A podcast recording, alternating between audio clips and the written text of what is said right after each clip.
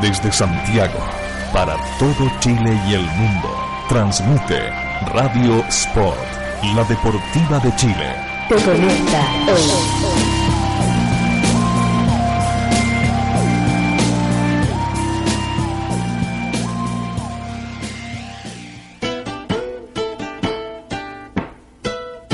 Porque la literatura y el deporte se unen. Aquí comienza Libros a la cancha. Desde este momento, Matías Claro te invita a descubrir lecturas, textos, historias y escritores en la voz de nuestros destacados invitados. Libros a la cancha, solo en Radio Sport, la deportiva de Chile. Te conecta hoy.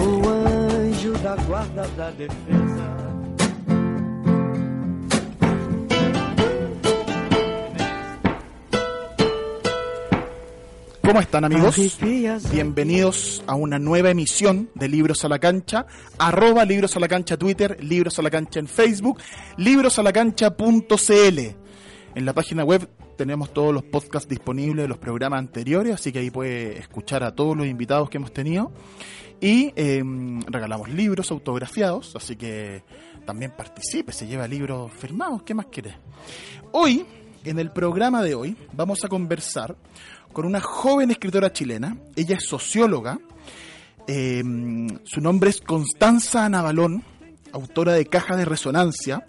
Con, la, con Caja de Resonancia ganaste la beca creación literaria del Fondar, ¿cierto? Para escribirla. Eh, esta es tu primera novela, Caja de Resonancia, publicada por, los, por la Calabaza del Diablo.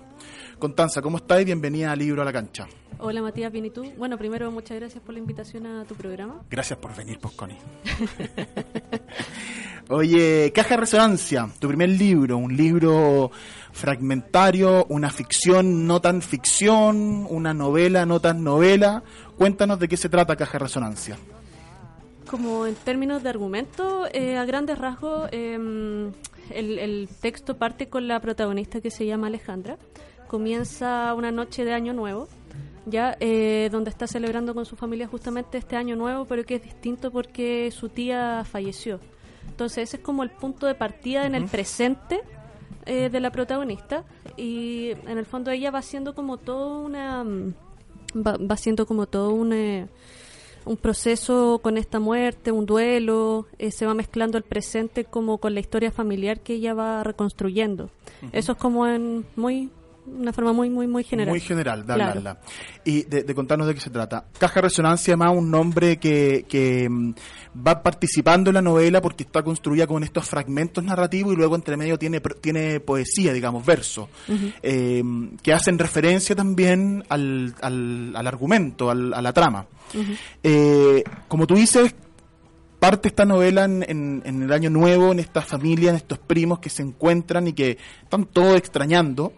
Y eh, hay un momento donde, donde la, la, prima de la protagonista lee un texto de una tía. Como que le aparece en el computador, es como un momento bien así como medio mágico de Año Nuevo, donde le aparece el, texto, y ella lo lee, y la protagonista queda media enganchada, le pide los textos a la tía, y se va a leer los textos, y ahí también arranca un poco si el argumento eh, externo es la muerte de la tía en la familia, el argumento interno de la protagonista es ese momento donde le aparecen estos textos de la tía. Eh, y se llama un pendrive. Como con los, ¿no es cierto? Con, con, con, los textos. De alguna manera el pendrive de ahí como, como contenedor de la memoria, que es un poco lo que, de lo que se trata tu novela. Claro. Claro, es... Em, no, no lo había pensado en, en, esos términos interesantes, claro, como también mezclado ahí con la modernidad, como el pendrive, ¿no? Ahora ya no es la caja con cartas pues, antiguas, ¿cachai? Y un pendrive que se te puede, se moja y se perdió todo, oh. ¿cachai? Triste. Muy triste. que no nos pase, digamos. Que no, que no se nos mojen los pendrives. Oye, eh, cuéntanos un poco cómo surge Caja Resonancia, en qué, en qué, en qué se inspira. Bueno, él, em, yo hace varios años antes había estado escribiendo un texto que quedó stand-by, eh, como alrededor del 2012 en un taller. Eh, y luego entré al taller de la católica, al, de al taller de narrativa, y ahí nos dieron un ejercicio en el módulo de Alejandra Costamaña, que era em, ¿cómo se llama? Que, que trataba de hacer un texto de la, de la noche de Año Nuevo. Era como del, me Como parece... un pie forzado así. Claro, un pie forzado, justamente. ¿Ya? Era del 31 de diciembre del 2010, me parece. ¿Ya? Entonces había que escribir ese texto y justamente ese texto es el inicio de la, Ya. de la novela. Entonces ahí ahí comienza como la, el texto final un poco, porque fui tomando cosas de lo que había escrito antes, pero pero en, en ese contexto, en el 2015, se dio dio inicio a, a cómo, cómo debía ser la novela. Ya. Ese es el inicio, el, el arranque formal de la escritura, digamos. Claro, Ya. claro. Ya. Y de ahí fuiste armando, para contarle a la gente que nos escucha, Caja de Resonancia, yo ah, mientras conversamos voy subiendo referencias en las redes sociales, a arroba libro la cancha en Twitter y libro la cancha en Facebook. Voy a subir un par de fotos de, mm, de algunos de los capítulos para que la gente vaya también teniendo una especie de preview del, del libro. y, mm, y está construido, como hablábamos antes, de estos fragmentos que no son tan fragmentos tampoco, son capítulos donde, donde, se, donde la, la protagonista va desenreando la trama eh, y hay distintos espacios que son muy importantes para la historia, como por ejemplo la casa de la tía es uno, el hospital quizás es otro, donde la, donde porque porque es una historia también que junta tres generaciones. Eh, o, o en realidad son dos generaciones, pues son una tía y una hermana y la y la hija sobrina. Eh, y se produce una cuestión familiar femenina muy potente también. El libro tiene de eso también mucho, ¿no? Ujú, Claro, el- lo que decías tú de la tía y de la hermana, que también son generaciones distintas por la diferencia de Claro. edad también que se establece Entre la hermana. entre las Claro. hermanas. Claro, y lo que me preguntabas también de cómo está estructurado, creo que en, eh, no sé si en todas las novelas, pero pero siempre como como lo más complejo es cómo justamente hacer la estructura. Es como un trabajo Mm. eh, un poco distinto, pienso, que escribir un cuento, por ejemplo, ¿no? Entonces pensaba también, como para hablar un poquito del proceso, es que, eh, como te comentaba la otra vez, estaba en ese tiempo leí, por ejemplo, este libro de Murakami, de qué hablamos cuando hablamos de correr. A propósito de deporte. A- muy a bien. propósito de deporte, ahí- Muy bien, Connie. Ahí poniendo el punto deportivo en esto, ¿eh? Muy bien con el vínculo, digamos. Ya. Me ¿Y por qué te, por- un yumbito, un librito a la cancha? Eh, ¿Por qué, mm, por qué lo de Murak- el de que hablamos cuando hablamos de correr es importante para ti con Caja de Resonancia? Porque por una parte me, me parecía interesante en ese en ese texto, bueno, que tiene harto de autobiográfico de él, pero va haciendo un poco la diferencia entre el correr largo, el correr corto y Mm. novela y cuento. cuento, mm. Y también por otra parte para ir a mí me sirvió mucho porque también justo en ese tiempo empecé como a, a correr eh, para ir pensando la estructura. Entonces Ya. cada vez que corría iba pensando o en ciertas cosas porque eh, en el fondo partió como ya, la primera parte va a ser de tal forma, eh, los poemas pueden ser así o asá. eh, y te imaginando el, el, el, el- el esqueleto completo. Claro, entonces eso demoró harto tiempo. ¿Cachai? Y por eso siento que también era, era como súper interesante este juego de, mm, del correr. Mm. ¿cachai? Así como con, con también el estructurar, eh, que en el fondo es como una novela, en realidad, el como correr eh, correr más largo. Sí, po, es curioso lo que tú decís de correr porque a- eh, varios invitados han hablado, es como que si ese, si los escritores hicieran un deporte sería ese. El, el trote, el, el correr, el, el, el- la maratón, no sé, que porque tiene una cuestión como mental súper desafiante, pues en el fondo estás tú solo corriendo y la música no te va a distraerlo todo el rato, entonces obligatoriamente piensas.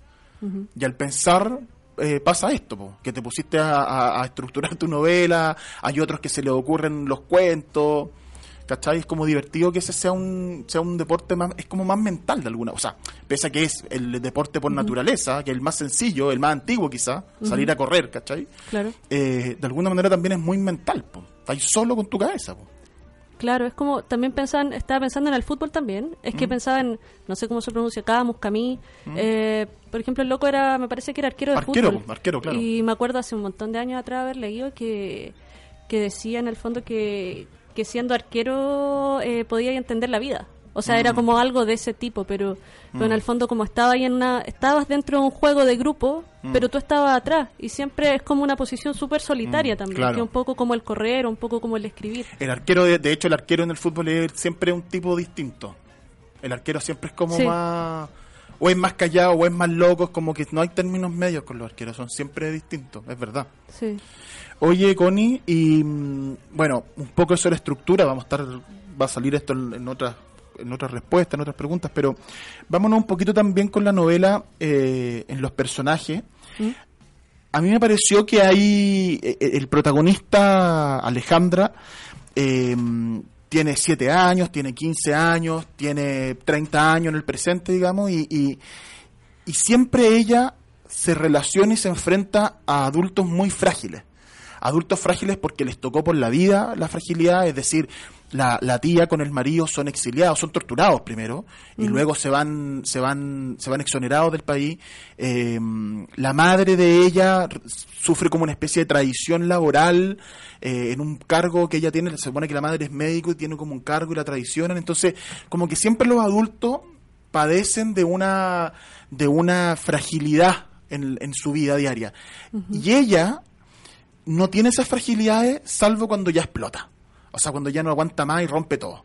Entonces, de alguna manera me pregunté que est- esta cuestión de uno, de yo me siento cabro chico todavía, decir que todavía no me siento adulto, entonces todavía hablo de los adultos como una estirpa a la cual aún no pertenezco y, y da miedo igual, po.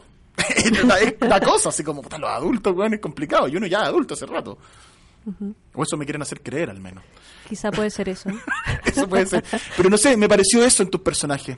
¿No lo, veis, ¿No lo viste esto así? ¿No te, qué, te, ¿Qué te pasa con eso? Sí, ahora que lo dices, sí, eh, es una buena forma de explicarlo. No, no lo había racionalizado de Mm. esa forma.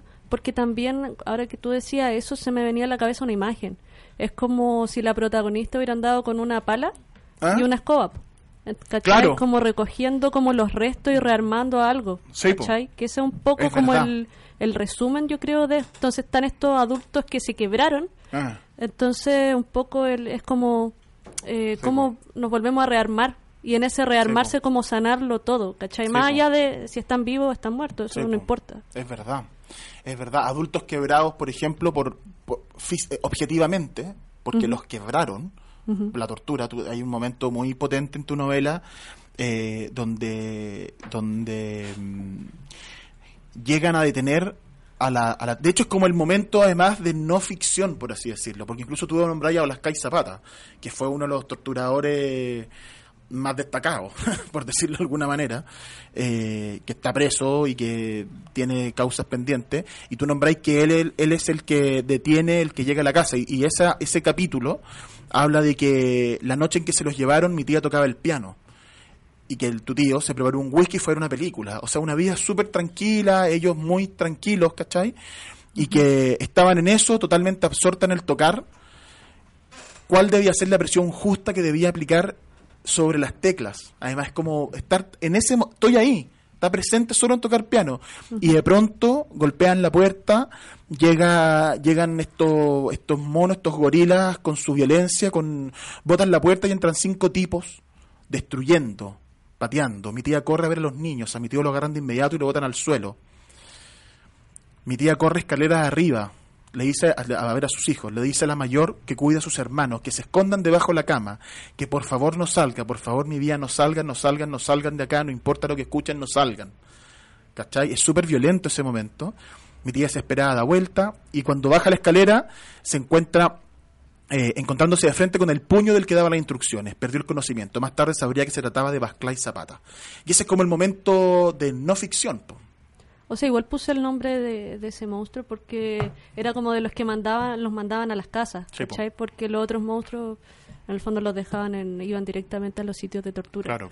Pero siempre pensé como el, en poner, ¿me, me cachai? Esa Mm. es como la, la lógica. Es como. eh, es como ser honesto igual. po. Es como decir, estos son los gallos. ¿Cachai? Y de alguna manera, manera este texto lo estoy pensando con una con una mm, con esta categoría que, que críticos han, invent- eh, han, han descrito, que está como la literatura de los hijos, Ajá. Esta es una novela que se enmarca quizás dentro de eso, de porque no es una novela de la dictadura, pero está, pero se origina en la dictadura. No es una novela de torturados ni de torturadores, pero la historia que cuenta está totalmente marcada por esa experiencia. Y la tía es una mujer que en su bueno, a- lo hemos dicho antes, pero también hay muchos hay muchos fragmentos de los textos de la tía, ¿no? Esos textos que encuentra en Año Nuevo la, la sobrina, que están transcritos, donde ella habla, pues, habla del miedo, habla del dolor, de cómo se escapa del miedo, y es algo que la acompañó para el resto de la vida, po. y que así seguramente es con mucha gente que sufrió eso, lo- la tortura, po. exactamente. Sí, eh, estaba pensando en eh, lo que dices tú, lo de la literatura de los hijos, la literatura de los sobrinos. Eh, Sí, Pensaba es en- como la literatura de los claro. sobrinos, ¿verdad? Eh, es como pensaba de repente, he escuchado algunas personas que dicen, no, es como, ¿por qué en la literatura chilena siguen hablando de la dictadura y yo voy a hacer un libro súper original porque no sale la dictadura dentro, ¿cachai? O sea, de partida, eh, uno, no sé, no hay, nunca hay temas nuevos, ¿cachai? Entonces, eh, me parece que tiene que ver con la perspectiva de, o sea, no, en el fondo... No sé si me, Sí. si me explico. O sea, no porque sea de la dictadura ya es como trillado, ¿cachai? Nunca me va a parecer que sea un tema trillado porque es un tema que sigue estando súper latente. Sí, po. ¿Cachai? Ya cuando, no sé, pues haya un proceso reparatorio de verdad, Mm. cuando estén los tipos en la cárcel, un montón de otros procesos, quizá podemos decir, eh, podemos volver a conversar. Sí, po. ¿Cachai? Pero no, eh, por eso creo que de- depende mucho de, la perspectiva desde la cual estáis escribiendo. Mm. Me parecía como interesante esto, que también es como que tiene que ver mucho, está la dictadura presente por, por razones evidentes, ¿cachai? Eh, después está esta alegría que, que venía. Que, que vino, que no Claro, vino, que vino a media. Claro, y que al final que se la robaron, ¿cachai? Ah. Como, entonces es como igual interesante poder empezar a, también a, a mirar este, este periodo. Mm. Y en el caso tuyo, tú lo haces a través de tu tía. Tu tía es la que, bueno, con esta historia que yo, esas pequeñas frases que leí antes, es tu tía la que un poco trae a la vida de la protagonista eh, ese peso. Como que es ella la que, de alguna manera, además es una novela de formación, porque la sobrina eh, es la tía una referente muy importante, por los libros que ella escribe, que tiene en la biblioteca, también tiene un poco de eso, Mm. una novela de, de formación, de crecimiento. Es como de encuentro también, ¿no? Mm. Como este también encontrarse, pero de qué forma se encuentran eh, Mm. los personajes a través de los textos. Sí, po. de hecho hay una parte al final que dice, yo lo tengo ya anotado, espérate, déjame encontrar, porque yo hago los, aquí está. En la, claro, el final del libro, en la página 209, ya bien al final del libro, eh, dice, habla de que la mm, de que la, la sobrina es la heredera de la memoria. O sea, la tía dice, al final de la vida no dejo de pensar si fue correcto esto vivir fragmentada, vivir de atrozos. La memoria es lo único que perdura. Aún no tengo claro si es una afirmación o una pregunta. Hemos pasado, nuestras raíces enterradas son lo único que tenemos. Hemos pasado una vida entera luchando por conservarla. El heredero de la memoria sabrá qué hacer. La verdad cimentada sobre el origen, tu origen, nuestro origen, tantas, nuestro origen tantas veces siniestrado. Esto es lo único que nos queda, la memoria y el origen. Cuídalos. Y ese es un texto que la protagonista, eh, ese es uno de los últimos textos que la, que la tía de la protagonista escribió, que al final del libro la protagonista nos, nos revela y que de alguna manera también sintetiza el por qué escribir, el, la- lo, lo de Rainer María Rilke que, que, que sale en el Ah, que, claro. María- que- le dice por qué escribir porque tú tienes que- el que, tiene que escribir es porque siente que tiene que escribir y eso también aparece al final acá en Caja de Resonancia en el fondo la memoria y el origen pues cuídalo y que la, y Alejandra la narradora es eso pues como una heredera de la memoria de al menos su tía Claro, lo de Rilke, lo de Carta a un joven poeta, en realidad es como poeta. si podéis dejar de escribir, así como muy dicho mal, pero si podéis dejar de escribir, entonces no lo hagáis. Claro. Como que tiene que nacer desde una necesidad, desde una necesidad primero Claro. y muy profunda. Eh, también, eh, claro, como lo que pasa es que, como decías tú antes, este tema de la protagonista que en cierto minuto explota, eh, si no estuviera dado también esta como esta conexión con los textos, parecería que le da como una pataleta, ¿cachai? Que claro da toda po, la y no es así po. Claro, hay como un trasfondo dentro de ese como explotar, claro ¿cachai? Y que esa es la forma en la cual finalmente se comunican ambos mundos, ¿cachai? Como un poco lo de los, eh, los vivos y los muertos, entre comillas, ¿no? Que es como a través de la escritura, ella a través de la escritura se comunica con su tía muerta po. claro. Y, y de hecho en, un- en alguna parte habla de que habla de que eh, me hablas. Ella siente que le habla a su tía a través de, la, de estos textos, le sopla. ¿Cachai? Es muy bonito ese esa imagen, porque además de alguna manera te da eh, una especie de fe, como de vida, ¿cachai? Algo, es como algo espiritual, ¿no? Como algo Como- que hay más allá. Claro, al menos los textos de esas personas, al menos eso, esa- esas voces que te quedan, y eso es memoria, pues eso es raíces, ¿cachai?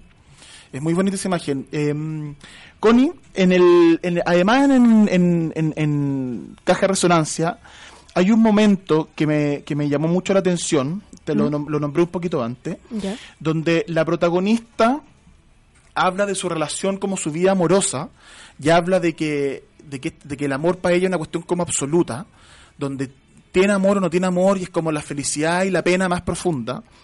Y eso está poquito antes también de esta violencia también la más absoluta, cuando la tía y el tío están tocando piano viendo películas y llegan y llegan a tomar los detenidos. Y, y, y me, parece, me parece que se produce como un juego ahí entre violencia y paz, entre amor y soledad, como de extremo. Eh, ¿qué, qué, qué, qué- qué tiene caja de resonancia eh, de eso? Claro, pensaba también en este, mm, como sumando un poco a otro ejemplo del, del texto, eh, también cuando la alegría venía y los papás se separan. Mm. Eh, claro, y aparece esta imagen como de la casa que toma forma, se personifica. Claro, es un poco como, como un vaivén, ¿no? Mm. Eh, no, no, en realidad no, ahora que, que lo dices como que me, que lo empiezo, me empiezo a dar cuenta, pero no sabría bien, eh, Mm. es, es como, como si rebotara también dentro de una caja, ¿no? Bueno, la Como- caja de resonancia, claro. Claro, como esto de un extremo a otro, como Mm. del, del terror al amor, es como, es, mm, casi como que al final la caja se abriera. No sé si una caja Pandora, porque, ¿cachai? Pero de resonancia por lo menos. Sí, po. O sea, se- en el sentido de que en el fondo hay como... O sea, no quiero sonar cursi, pero de repente uno suena así, aunque no quiera. Está bien, po. Eh, si hay que sonar cursi, hay que sonar cursi. Sí, pues. Como, como esto la- en la caja de, decir de resonancia, en la, en la, mm, de Pandora, que salen todos los males del mundo Sí. y al final sale como esta luz, po, ¿cachai? Mm. Que es un poco como, como la memoria, Mm. en, en este caso al final, ¿no? Que es como Mm. que puede haber algo Mm. más allá. Que al menos eso puede quedar. Claro, algo queda. Mm. A menos que el mundo se destruya, no sé, pero... Ah, bueno, claro. claro. A menos que Trump des- destruya todo. Es bonito igual, po. Pensar que al menos en eso podemos eh, perdurar. Como que a alguien los textos, las voces, la- la- los momentos como bonitos, ¿cachai? Le va quedando a alguien. ¿Cachai? A tu familia, a tu amigo, es bonito. De hecho, hay una parte en que la... la, la- ta- de- no, ¿sabéis que me acordé? Porque estaba leyendo también eh, Desarticulaciones de la ¿De la Silvia, Silvia Moloy? Y en una parte ya habla po, de que su amiga que va perdiendo la Mm. memoria, ¿cachai? Es también ella la que va perdiendo. Sí. Y, y es- es la- no te preguntes por quién dobla la campana, las campanas doblan por ti, ¿cachai? Entonces, es como todo ese juego de que uno solo se entiende dentro del entramado social, de que uno también es parte de lo otro y que, y que en el fondo esta sobrina también es su tía, es parte de su tía, ¿cachai? Claro. Sí, pensaba en, en ese libro, La Silvia Moloy, como que todavía no leí una parte, pero me angustió harto. Era como es bien súper heavy. sí, es súper fuerte Sí. y es como y es y es, es cortito es liviano son 80 páginas son fragmentos pero es- es súper eh, eh, contundente Sí. ¿cachai? Constanza ¿cómo mm, ¿Cómo, ¿Cómo fue? Hablaste un poquito al principio de lo de, de trotar y armar la estructura. Hablaste de que de este pie forzado en un taller que se convirtió en el primer capítulo de este libro. ¿Cómo fue el resto? ¿Cómo fue el resto de ir desarrollando esta historia, de ir desarrollando esta, esta, estas relaciones muy potentes, muy poderosas, femeninas, madres, hermanas, hijas, sobrinas, eh, amantes también, ¿cachai? ¿Cómo es eh, ir explorando esos mundos, irlos escribiendo y, y que van resonando también en ti, en tu mundo personal, pues, en tu vida propia? Claro, eh, pensaba que igual, el, el, eh, pensando como todo el, el proceso final del libro, como que igual fue harto de búsqueda, porque por una parte partí escribiéndolo en, en este taller que, de la católica. Eh, también como están estos poemas entre medio, eh, también era como, eh, después fui a otro taller, que era un taller de los días sábados, y empecé a soltar más la mano con el tema de los poemas. ¿Ya? ¿Cachai? Como que fui estando en distintos espacios con distintas personas. que Con distintos formatos, más distintos claro, géneros. distintos géneros que me fueron dando cuenta de... mm, Pero esto no muy racionalmente, solamente era como, ya, me tinca esto, me tinca esto otro. Eh, pero para ir jugando un poco también con las, con las formas. ¿cachai? Porque también creo que en mi vida tampoco he leído tantas novelas, ¿Ya? ¿cachai? Entonces eh, quería hacer como algo que me gustara, pues. O sea, me Más a que- instintivo, así. Claro, como ir jugando, como en el fondo que el- fueran distintos los formatos porque también es un poco más ágil de esta Mm. forma, ¿cachai? O por lo menos a mí me entretiene más leer algo de este tipo a leer eh, un libro de mil páginas, ¿cachai? Mm. sí, como que sí, ya sí. sé que me da lata. Mm. Entonces es como ir un poco jugando en, en este en este hacer. Mm. Entonces por eso fui pasando como por distintos espacios que me fueron dando ciertas pistas de algo que no tenía muy claro Ya. para dónde iba. distintos de esto, esta- esta- para ir armando estos distintos géneros porque van van de hecho al final incluso hay una foto de una partitura Sí. que tiene que ver un poco con el piano de la tía ese piano ese piano que después ella no vuelve a tocar además es un piano que queda muy cargado de esta de esa pena no de ese de ese como momento traumático y hay una partitura que yo no sé leer música entonces nunca supe qué es lo que era ver una partitura ¿Te cuento? ya cuéntame este es un secreto ¿no? que un no secreto. sepa nadie no, ya. no va a salir de Facebook, no no va a salir de libro la cancha.cl Ah, ya, qué bueno, me quedo más tranquila. Eh, esta, la partitura es el, eh, ¿cómo se llama? El solfeo que hace la tía en, en la imagen que tú dijiste que te había el gustado. sol mi que ella lo sí, lee esa la seguido, si la mi, sí, sí. Ah. Es el, Bonito. Ella lo hice acá. Antes, ahora es Bach. La, si, do, si, la, mi, si, si, mi, la, la, mi, la, sol. Solfeaba mientras rayaba el papel con la pismina. Sí, Y ahí está ese- un papel como... pero no le conté a nadie, pues, No, no lo va a nadie. Lo va a subir a Twitter nomás. Ah, ya, ¿Ya? ya. Pero ahí nomás. Ya. Oye, la música también entonces, po. La música como como como espacio también de trascendencia. Eh, vamos a hacer una pequeña pausa, Connie. Súper. Vamos a hacer una pequeña pausa en Libro La Cancha. Estamos conversando con Constanza Navalón, autora de Caja de Resonancia. eh, una linda novela de, de tías, de hermanas, de amigas, para que la, la miren. Arroba Libro La Cancha Twitter, Libro La Cancha en Facebook, Libro La Cancha.cl. Ya volvemos con más.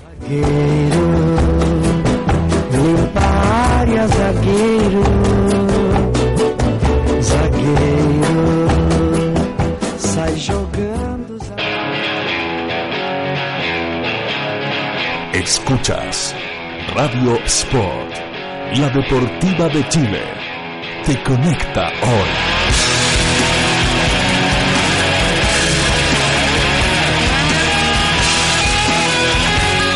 Te conecta hoy. ¿Sabías que subir a pie las escaleras en lugares tan cotidianos como el metro o un edificio en vez de elegir la escalera mecánica te ayuda a mejorar tu capacidad cardíaca? Hazlo al menos una vez al día y estarás eligiendo vivir mejor. Radio Sport, por un Chile más sano.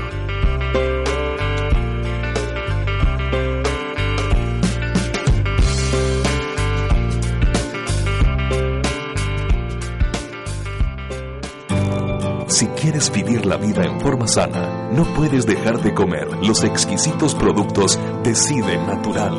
Almendras, nueces, una amplia variedad de manías y todos los productos seleccionados son Decide Natural. Contáctate con nosotros y haz tu pedido en www.decidenatural.cl, en nuestro Twitter, arroba Decide Natural, y también búscanos en Facebook como Decide Natural. Por poco dinero al año, puedes contar con el mejor soporte para tus ideas en Internet. DanielHost.com te ofrece servicios de hosting para empresas y personas, diseño de sitios web, dominios internacionales, soluciones web para tu empresa, audio streaming profesional y ahora conoce nuestro nuevo servicio de video streaming profesional con los planes más accesibles del mercado. Contáctanos en www.danielhost.com. Síguenos también en Facebook y Twitter. ¿Para qué ser uno más? Únete a los mejores. Únete a danielhost.com. Desde ahora podrás escuchar tus programas favoritos cuando y donde quieras en www.radiosport.cl, el nuevo sitio de la Deportiva de Chile. Información, radio online con sonido de primer nivel, programación, interacción directa en Twitter y Facebook, tienda virtual y muchas sorpresas más. www.radiosport.cl te conecta hoy. El fútbol se viste de pantalón largo. Revista de cabeza. Una nueva mirada a los temas que nos apasionan. Fútbol, política, cultura y sociedad. Todo en una misma revista. 100% digital. Con reportajes y entrevistas en profundidad. Libros, música y cine. Todo de bolera. Es la revista que estabas esperando. Encuéntranos en www.decabeza.cl. ¿Sabías que ahora es posible realizar deporte al aire libre dentro de Santiago? No esperes más. Ciudad Deportiva Iván Zamorano cuenta con infraestructura de primer nivel para que practiques tu deporte favorito junto a tu familia y amigos. Visítanos en www.ivanzamorano.cl y comienza a vivir el deporte con otra mirada.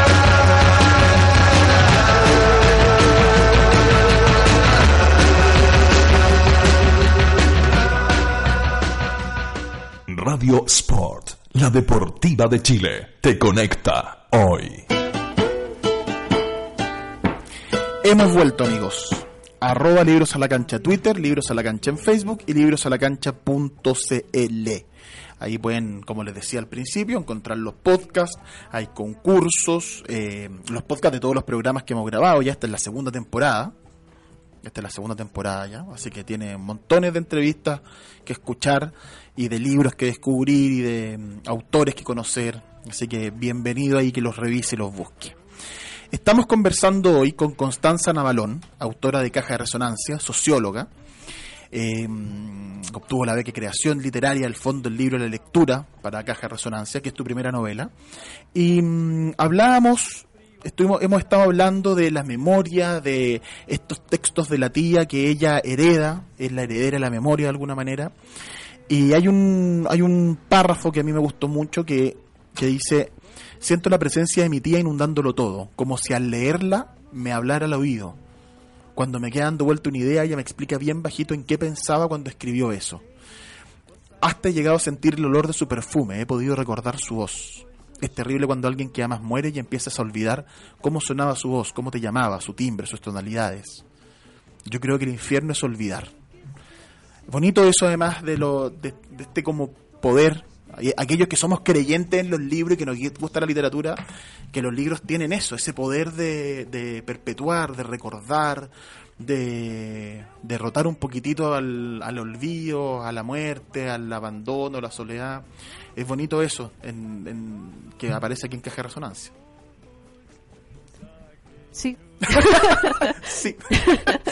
Pero es verdad, ¿no es cierto? Sí, no, comparto totalmente contigo. Es que lo dijiste tan bien que no puedo agregar nada más. ¡Qué bonita esta invitada que me hace la pata! Muy bien. Oye, Connie, eh, deportes nacionales a propósito de este programa que tiene el, el, el, el, objetivo de mentirle a los auditores y hacerlos creer que es un programa que se vincula con deporte, ocupamos pequeñas, siempre buscamos así como la, la puntita para pillar la literatura en el deporte o el deporte en la literatura. Y tú hacías un juego que me, me dio mucha risa en Caja Resonancia cuando dices que que el, el, deporte nacional del tapón emocional en general se juega en cualquier época del año. Consiste en lo siguiente el otro puede, debe, quiere condicionar tu emocionalidad. El que juega de taponeado siente humillación. Al que le toca taponear se llena de placer. Y eso un poco que también explica lo que hablábamos antes, uh -huh. de esta, estas como eh, desbordes emocionales del protagonista. Po. Está súper taponeada en el fondo, está bloqueada con sus sentimientos. Claro. Eh, no sé si tú, tú compartes que también, Matías, que eso de repente, o sea, más allá de, de, la protagonista, y lo coincido contigo, lo taponeada emocionalmente ¿Mm? que, que, se ve, eh, si en general tú, tú ves que ocurre eso. Sí, po. O sea, es cuestión de salir a la calle y mirar los bloqueos mentales de todo el mundo. Po. Y de uno también, pues uno también se bloquea con montones de cosas. Po. Es, de eso se trata un poco, además, eh, la vida. Bloquear algunas y otras que pasan y vaya así como jugando un poco a eso, ¿no? Claro. A ese deporte. que es como cuando han jugado mucho ese deporte, como que pienso de repente cuando salen las noticias los locos que se agarran a compo así en, la, con, en, el, sí, sí. en los tacos, ¿cachai? Sí, es como así que ya no de por todo ya no De ser campeones más. mundiales, o por lo menos en Chile. Del bloqueo emocional. pero será pero será solo chileno? Porque igual pasa en otros lados. Puede ser. Así como, no sé, tú piensas haciendo a los japoneses que ya no aguantan más, ¿cachai? Y se tiran de los Se tiran del balcón de la empresa, ¿cachai? Quizá podríamos hacer como el campeonato mundial entonces. Pero tendríamos un buen puesto ahí, sí. Yo creo que sí, Sí, ¿cierto? sí. Campeones de América. Oye, y también habláis de otros deportes. Porque bueno, ahí, ahí aparece con un, con un em, aparece un personaje secundario que es la abuela paterna, Ajá. que es la mala mujer. Como de teleserie de venezolana. teleserie, la mala mujer. Y, y habla también de otros deportes. Habla, ponte tú, el deporte del prejuicio. Habla del deporte de la... mm, Esta, esta, por lo- por ejemplo, al hablar del, del- del prejuicio dice, eh, unos con culpa, otros con rabia. Hagamos una apología de la pobreza y una caricatura del privilegio. ¿Cuál es la solución? Odiémonos todos, llegamos carteles que de alguna manera es también esta crítica a una a estas a esta como individualidad que, que estamos viviendo donde ha costado el- estos proyectos sociales han costado y la gente no no va a votar, no se involucra, eh, las marchas han perdido de repente hasta gente y, y- y- y pareciera que nos ha costado reencantarnos. Ahora, o sea, bueno, estos últimos años no, digamos, pero, pero durante mucho tiempo, década, la del 90, estuvimos medio adormecidos como sociedad, ¿no? ujú. Y tiene que ver con lo que tú hablas en Caja Resonancia. Claro. Pensaba también con esto que decías de la, de la mala mujer y, y siguiendo un poco también en la línea de los deportes que también habla del, eh, ¿cómo se llama? De este deporte como de victimizarse. Mm. Entonces también con este personaje que es más bien secundario hay también como una mm, contraposición. Mm. Porque también la protagonista es como que sale de ese deporte nacional, de Mm. la victimización y trata como de hacerse cargo de las cosas.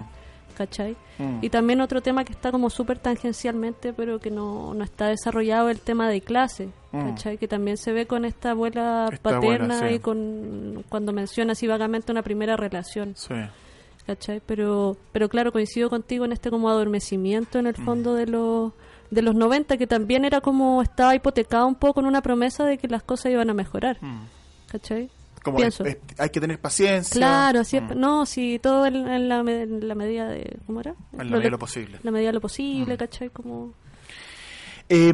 Lo- los dos personajes más eh, entrañables que tiene Caja Resonancia, o sea, en realidad los tres los tres más protagonistas, que son la madre, la tía y la, y la Alejandra, la narradora, Mm. son los tres muy entrañables, pero en especial es muy, es muy querible esa relación que tienen las dos hermanas, la madre y la tía de, de la, de la narradora porque además una se, se, se, se despiden porque una se va exiliada, hay una hay un momento de encuentro en el aeropuerto, luego hay otra despedida que es cuando una ya está falleciendo de cáncer, está agonizando, entonces se produce también una otra clase de despedida, otra clase de, de ida, y, y son todos momentos muy poderosos en esta relación eh, que uno tiene tan potente con los hermanos. po. Los hermanos son es una relación potente, para bien o para mal. Hay unos que se llevan bien, otros que se llevan mal, pero son relaciones muy poderosas, muy importantes en la identidad de cada uno. Eh, ¿cómo, ¿Cómo ves tú esa, esa, esa relación entre esos personajes? Claro, era interesante porque eh, ambas tienen una diferencia de edad importante y como también se ve un poco es que hay como cierto quiebre familiar, pero no se ve como tan quiebre, pero sí una diferencia entre esto de derecha, de izquierda, Sí. y como ese desencuentro que se produce y después vuelve a haber como un, un reencuentro. Mm. quizá un poco tarde, pero lo hay. Eso es como lo bonito de la relación, de, de que queda esto como un poco eh, con el tema de la dictadura, con lo que pasa, la tortura, el exilio, eh, la, la- el personaje, la madre, queda como estupefacta, así que, ¿qué, ¿qué onda? ¿Qué pasó? Mm. ¿Cachai? Que, y después este reencuentro, como dices tú, me, me parece sí que la relación es bien, eh, bien bella también el, el poder reencontrarse. También porque hay, bueno, miles de historias donde la gente no se pudo reencontrar nunca. Sí, po. O sea, más allá de, de detenidos desaparecidos, de, de gente que se fue exiliada, por ejemplo, y no sé, los papás estaban muriendo acá y nunca los Y dejaron volver. Mm. Y, Sí, po. a- y así miles y miles y miles de Mm. historias. Y no solo en Chile, en Argentina, en todos los países, claro. En, en, bueno, en muchas partes. todo el, todo el cono sur. Entonces, claro, poder, eh, poder eh, que se pudiera producir ese encuentro, encuentro Mm. bello. Y tú de, de alguna manera acá tú haces eso, haces ese encuentro entre esos personajes. Haces ese reencuentro y, a- y, y tienen un momento como de intimidad en ese abrazo y tienen además el momento de intimidad también de despedirse, cuando, cuando le toma la mano y la hermana está, está en las últimas por el cáncer y, y- y se pueden, aunque no habla, se pueden despedir también. Importante eso. Sí. El despedirse de sus muertos. po. Y que tú lo dices también en los textos, en, la- en, lo- en los poemas. Esto de que yo, soy- yo me llevo mi- los muertos. Mira, justo lo encontré, qué buena. Eh, no quiero volver a enterrarlo y desenterrarlo, los muertos se vienen conmigo. Los muertos se vienen conmigo. po. Uno se queda con los muertos. po. ¿Sabes qué loco? Está, es que hace. mm, Hoy día pensaba. Cuando chica, yo estaba en un taller de teatro en el colegio. ¿Ya? En octavo montamos Antígona. ¿Ya? Ya que, eh, que me gusta montones. De hecho, todavía me acuerdo de algunas partes de memoria. Eh, y me llamó la atención porque cuando antes de montar la obra, nuestro profe de teatro nos contó como la. Yo ya no sé si es realidad la historia. ¿Cachai? Una. La memoria o la escritura, la invención de la Claro, memoria. pero a mí me gusta, entonces yo puedo decir que, que es verdad que cuando fue la dictadura en Brasil, ¿Mm? o sea, no puedo decir, me gustaría que fuera verdad. Cuando fue la dictadura en Brasil, todas las compañías de teatro montaron Antígona. ¿Ya? Por este tema, bueno, por la trama, lo del Sí. eh, tirano y todo, Sí. y los milicos pusieron un cartel que decía, se busca Sófocles vivo o muerto. y lo encontré demasiado divertido, pero pensaba en justamente lo que estáis diciendo de los muertos y en este, eh, como enterrar y poder despedirte de los tuyos. Pensaba que justamente es un poco como la trama de Antígona, porque eh, los dos hermanos mueren, uno a manos del otro, no me acuerdo si era de Teocle y el otro loco, ¿cómo se llamaba? Y el tío de- entierra al hermano, le hace todos los honores, y al otro lo deja que se lo coman los perros. Sí. ¿cachai? Y ella va y desobedece lo que, lo que dice este tipo, el tirano, y va y lo entierra. Y después lo, lo desentierran y va ella y lo entierra de nuevo y por eso la condenan a muerte. Entonces, porque en el fondo si no era enterrado, eh, iba a vagar para siempre. Sí. ¿Cachai? Nunca iba a tener descanso, entonces pensaba que igual hay cierta relación un poco en esto de, Sí, de despedirse, de enterrar, de, de poder eh, conjugar, Mm. ambos, o sea, poder que haya un cierre. Mm. ¿Cachai? Se Pensaba. busca Sófocles, Sófocles vivo, Vivo muerto. muerto. Lo encontré demasiado bueno y esa. lo mejor es que puede ser cierto. Podría. En Chile también yo creo que pudo haber pasado. Sí. Estoy pensando que es lo que un poco también es lo que ocurre con, eh, con Hamlet, po. Que, se, que monta la obra de teatro para, para decirle a su tío, Mm. yo sé que tú mataste a mi padre, Claro, ¿cachai? Un poco también tiene que ver con eso, con es como la ficción es más es más verdadera que la verdad que se puede decir, ¿cachai? O sea, en la ficción hay más verdad que lo que está saliendo en los diarios, que lo que están diciendo, Sí. ¿cachai?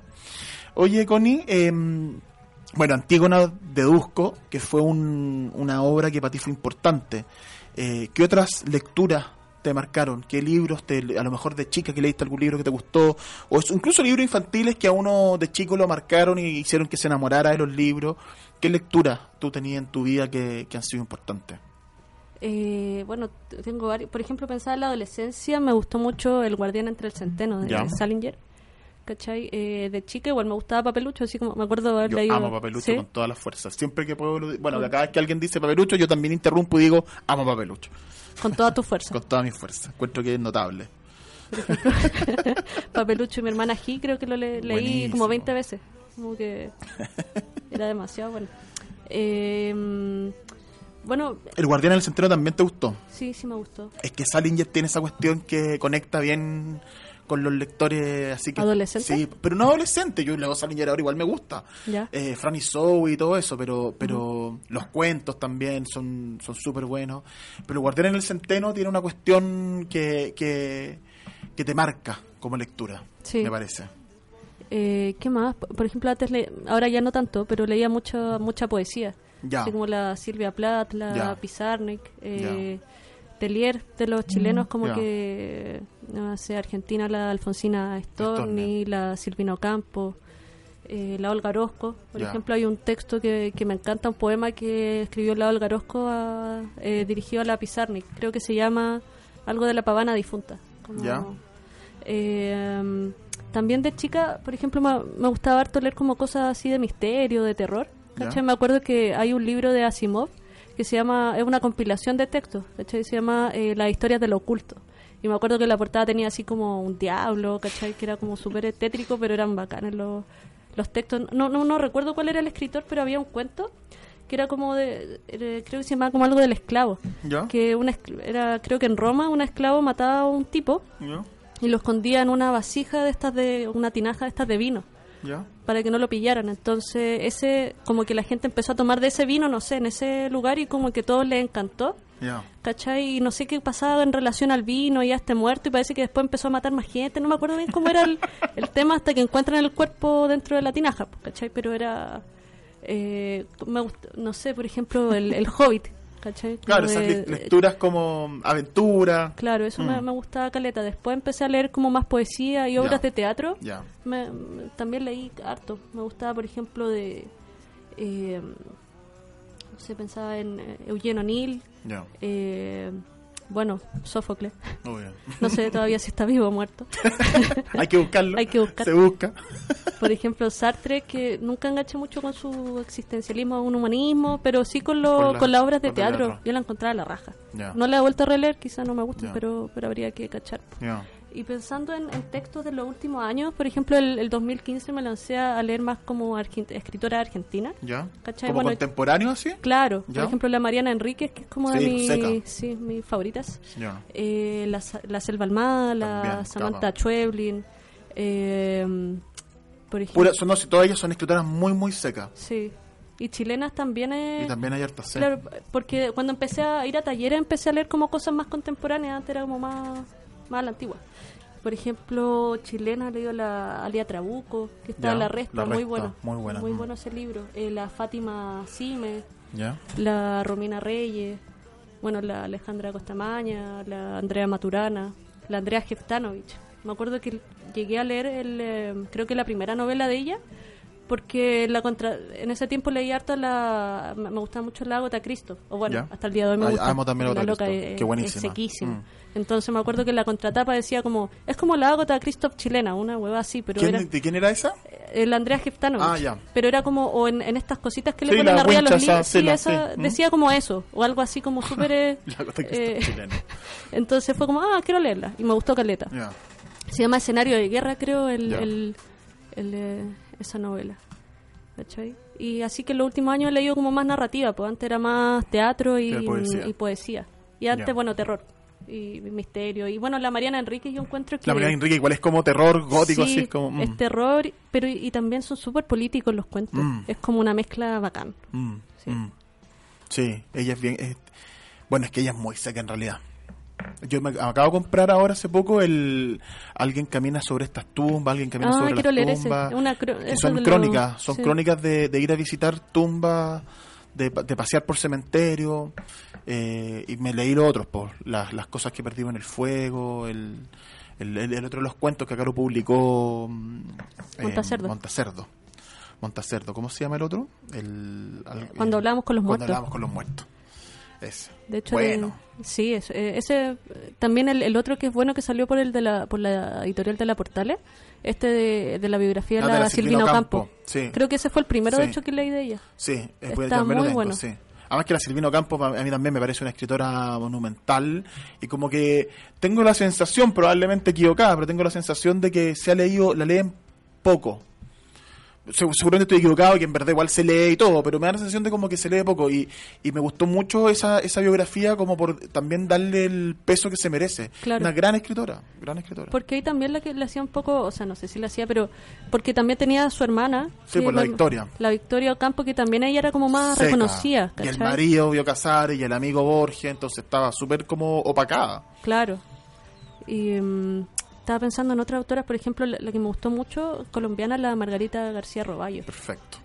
¿Cachai? Que, la, que también ahí partí leyendo por eh, Montacerdo. Mm. Eh, eh, creo que el libro se llama Usted está aquí. Sí. ¿Cachai? Eh, y de la Mariana Enrique ahora me estaba leyendo una novela, que, es que- como fue como la primera novela de ella, que es como de vampiros, ¿cachai? Ya. Y es como muy buena. Y leía la historia también como de lo que pasó en ese minuto, porque la loca era súper joven, no sé, tenía como Sí, 23 pues era años. joven. Llegó muy joven a trabajar más al diario. Claro, Llegó como súper joven a trabajar a página 12, creo que llegó. me parece que sí, sí. Mm. Sí, así que estoy ahí como deambulando también en texto. La, también una de las que leí hace no tanto tiempo, la Aurora Venturini. Ya. Me gustó Las Primas. Ya, buena. ¿Cachai? Es Ese como- no lo he leído, pero la cacho a ella, la tengo anotadita en, mi, en mis pendientes. Es buena, súper loca. Ya. ¿Y de qué, de qué van las primas? Eh, mira, yo como en la mitad, pero era... eh, son como unos personajes medios como medio extraños, como una, justamente unas primas, pero que tienen como cierto retraso y van pasando como ciertas cosas familiares, pero es como Ya. súper eh, delirante la entre los personajes, las situaciones, lo encontré muy fresco. ¿cachai? Y, y también me llamaba mucho la atención que, bueno, ella como a los ochenta y tantos años, parece como ya casi así como al final de su vida, como que se ganó el premio por, eh, por este libro. Y si tú lo lees y no sabes quién es ella, tú pensás que alguien eh, súper joven quien, eh, que lo está escribiendo. Y en realidad, claro, ahí uno entra en el prejuicio que tiene, porque puede haber gente muy vieja con una edad Sí, biológica Sí, enana. po, y uno lee y se hace una imagen además. Claro. Entonces lo encontré muy muy entretenido. Muy entretenido el texto. Voy a, voy a ponerle más atención porque lo ten- yo lo, lo tenía así como anotado y no lo había, no lo había leído, pero lo voy a, lo voy a buscar. Me de hecho, ahora tu- con, e- con este con este premio, me parece que ganó el, el- el libro. Ya. También sacaron como una compilación de cuentos. No me acuerdo la editorial, sí. Claro, de hecho Eh, falleció hace el, en el 2015, hace poquito, en noviembre del 2015 falleció. Sí, hace súper poco. 93 años, la señora. A ver, aquí que me metí a Wikipedia a buscar, claro, el anticuario, la, la UD, la trova. Va- montones de libros tiene, por las primas del 2008. Buena, buen buen dato, fíjate. Aurora Venturini, la voy a buscar. Creo que es de Estruendo Mudo el libro, Ya. me parece. Creo. A propósito entonces de esta recomendación que me hiciste. ¿qué otros libros tú nos recomiendas? ¿Qué libros tú que leíste que te gustó mucho y te gustaría recomendarlos para que nuestros amigos auditores, para que otras personas que estén buscando libros se acerquen a esa obra? Que libros que tú les recomiendas a ellos, estos me encantaron, léanselos. Ya, estaba pensando porque podrían ser muchos y, y Sí, quizá pues, no alargaríamos y estaríamos Bueno, día acá. igual, igual con los que nombraste, uno dice de inmediato, bueno, Salinger, que soy Agota Christoph, las argentinas que nombraste, la Marina Enrique, la Sa- Selva Alba, la Andrea Gitanovi chilena, la Vía Trabuco, nombraste harto, harto autores, pero de todo eso, Claro. eh, te recomiéndanos tres, cuatro, los que tú quieras, pero recomiéndanos alguno en especial. Claro, es que estaba pensando que quizá podría recomendar eh, algunos textos que justamente estaba leyendo en este proceso de escritura. ¿cachai? Por ejemplo, Distancia de Rescate de Ya. la Samantha Schweblin, ¿Ya? eh, La Resta de Alia Trabuco, Perfecto. eh, Dile que no estoy, una novela de la Alejandra Costamaña. ¿Ya? Eh, Ahí, tene- ahí son, tenemos tres. tres. Distancia Rescate, la resta y dile que no estoy. ¿Te Claro. tinca algún otro? Eh, Yo creo que el de la Margarita García Roballo. Ya, usted está aquí. Sí, Esos cuatro tú crees que son libros que hay que leer, hay que acercarse. sí, Ya. por favor. Hagan esfuerzo, claro.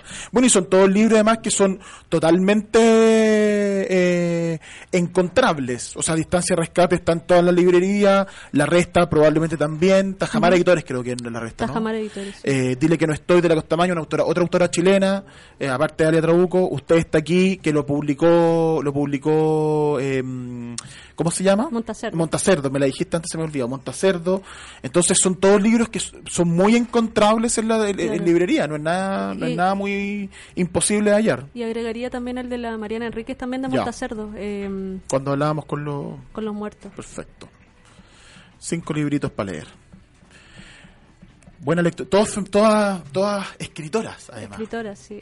Todas escritoras, además. Está bien. Es que pensaba, eh, bueno, por ejemplo, me acuerdo cuando estudiaba sociología que en general eh, siempre eran solamente autores, escrito, escrit- bueno, sociólogos, qué sé yo, filósofos, etcétera, que leíamos, pero casi nunca leí- leíamos mujeres. Claro. Uno como que entra a la universidad y piensa, oye, como que la gente que piensa son hombres nomás, y cachai que no. Sí, po.